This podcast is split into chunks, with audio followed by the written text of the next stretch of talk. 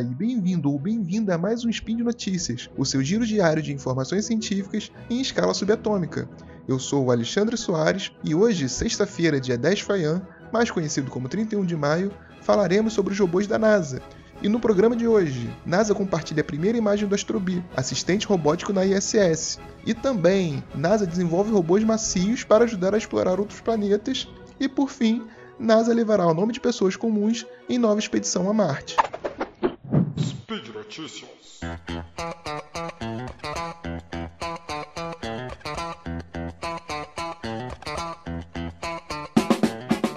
Bem, então vamos lá. Em primeiro lugar, vamos lembrar os motivos óbvios para uma agência espacial investir em robótica. O principal deles é a segurança.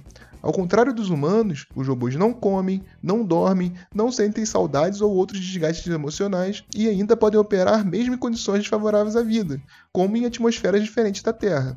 Além do que, caso algo dê errado na missão, bem, pelo menos os humanos envolvidos estarão seguros.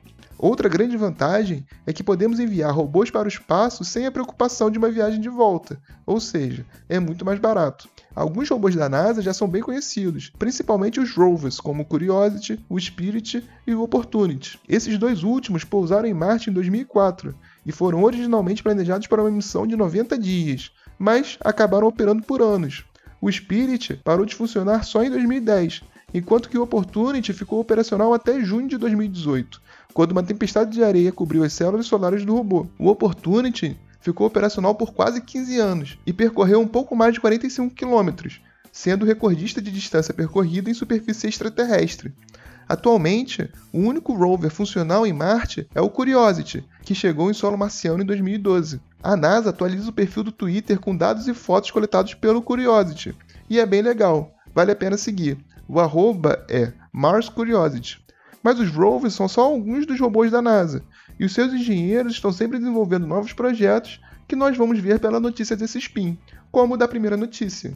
NASA compartilha a primeira imagem do Astrobi, assistente robótico da ISS. A NASA enviou no mês passado, ou seja, em abril de 2019, três robôs para a Estação Espacial Internacional, que estão sendo chamados coletivamente de Astrobi. Esses robôs possuem um sistema de voo livre feitos por ventoinha, como as do cooler de um computador. Esse sistema não precisa ser muito robusto, porque vamos lembrar que a ISS é um ambiente de microgravidade, já que fica em órbita da Terra. A principal função do Astrobi é de realizarem algumas tarefas rotineiras, liberando os astronautas a tarefas mais complexas e que de fato requerem seres humanos. Esses robôs possuem câmeras, sensores e um pequeno braço robótico, para que possam realizar tarefas de maneiras autônomas.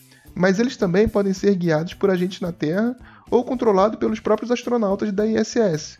O projeto prevê até mesmo que eles consigam voltar para sua estação de carregamento de bateria sozinho, quando eles estiverem descarregando. Bem que meu celular poderia aprender a fazer isso também. Atualmente, os astrobias já estão fazendo atividades de deslocamento de cargas na estação e auxiliando os astronautas em experimentos. É importante destacar que os próprios astrobias são um experimento para estudar o quão útil podem ser dispositivos robóticos para auxiliar humanos tanto na estação espacial quanto em futuras missões com seres humanos para a Lua e para Marte. O mais legal é que o projeto da Astrobi é open source, e se você for um desenvolvedor, você pode contribuir com o projeto de software e do simulador pelo GitHub. O link vai estar no post. E vamos para a segunda notícia. NASA está desenvolvendo robôs macios para ajudar a explorar outros planetas. Normalmente, a imagem que a gente tem de robôs são de máquinas com peças metálicas e rígidas. Mas o desenvolvimento de novos materiais e de novos processos de fabricação vem possibilitando o uso de materiais mais flexíveis e maleáveis.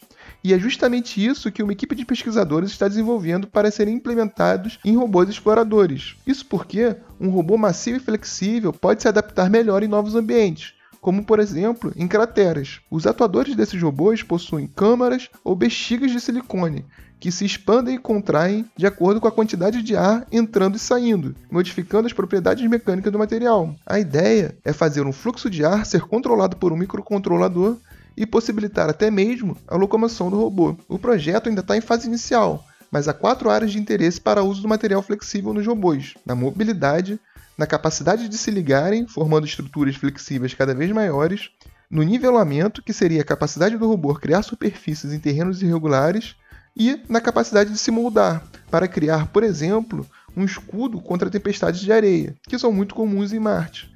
E finalmente, vamos para a terceira notícia. NASA levará o nome de pessoas em nova expedição a Marte. Para terminar esse spin, a NASA encontrou uma maneira de levar alguns humanos para Marte. Não é do jeito que a gente gostaria, mas já é alguma coisa. Em 2020 vai ser lançado mais um rover para Marte para buscar sinais de presença de vida microbiana. Além disso, o rover tem a missão de recolher pedras e partes do solo que sejam promissores para pesquisa e guardá-los em depósitos no solo marciano. Esses depósitos, em formato de tubo, são armazenados em um ponto específico com o objetivo de que as missões futuras possam recolher e trazer as amostras para serem devidamente pesquisadas na Terra. As expectativas também são de reunir conhecimento e demonstrar a possibilidade de se realizar expedições de humanos no futuro. O rover ainda vai procurar água abaixo do solo aprimorar técnicas de pouso e investigar possíveis consequências do clima e poeira para astronautas que viverem e trabalharem em solo marciano. Mas vamos à parte que podemos participar. Os cientistas da NASA vão gravar nomes enviados de pessoas que se inscreverem no site da missão em chips de silicone. Essa gravação será feita por meio de uma tecnologia capaz de escrever uma linha de um tamanho mil vezes menor que a largura de um fio de cabelo humano, podendo registrar mais de um milhão de nomes em apenas um chip. Os dispositivos serão guardados em um compartimento de vidro do robô enviado a Marte. Os nomes podem ser enviados até 30 de setembro pelo site da missão, que tem o link aí no post. E por hoje é só. Lembre que os links estão no post e deixe lá também seu comentário, elogio, crítica, beijo, abraço, aperto de mão Lembro ainda que esse podcast só é possível acontecer por conta de seu apoio no patronato do SciCast, tanto no Patreon quanto no Padrim. Um forte abraço e valeu!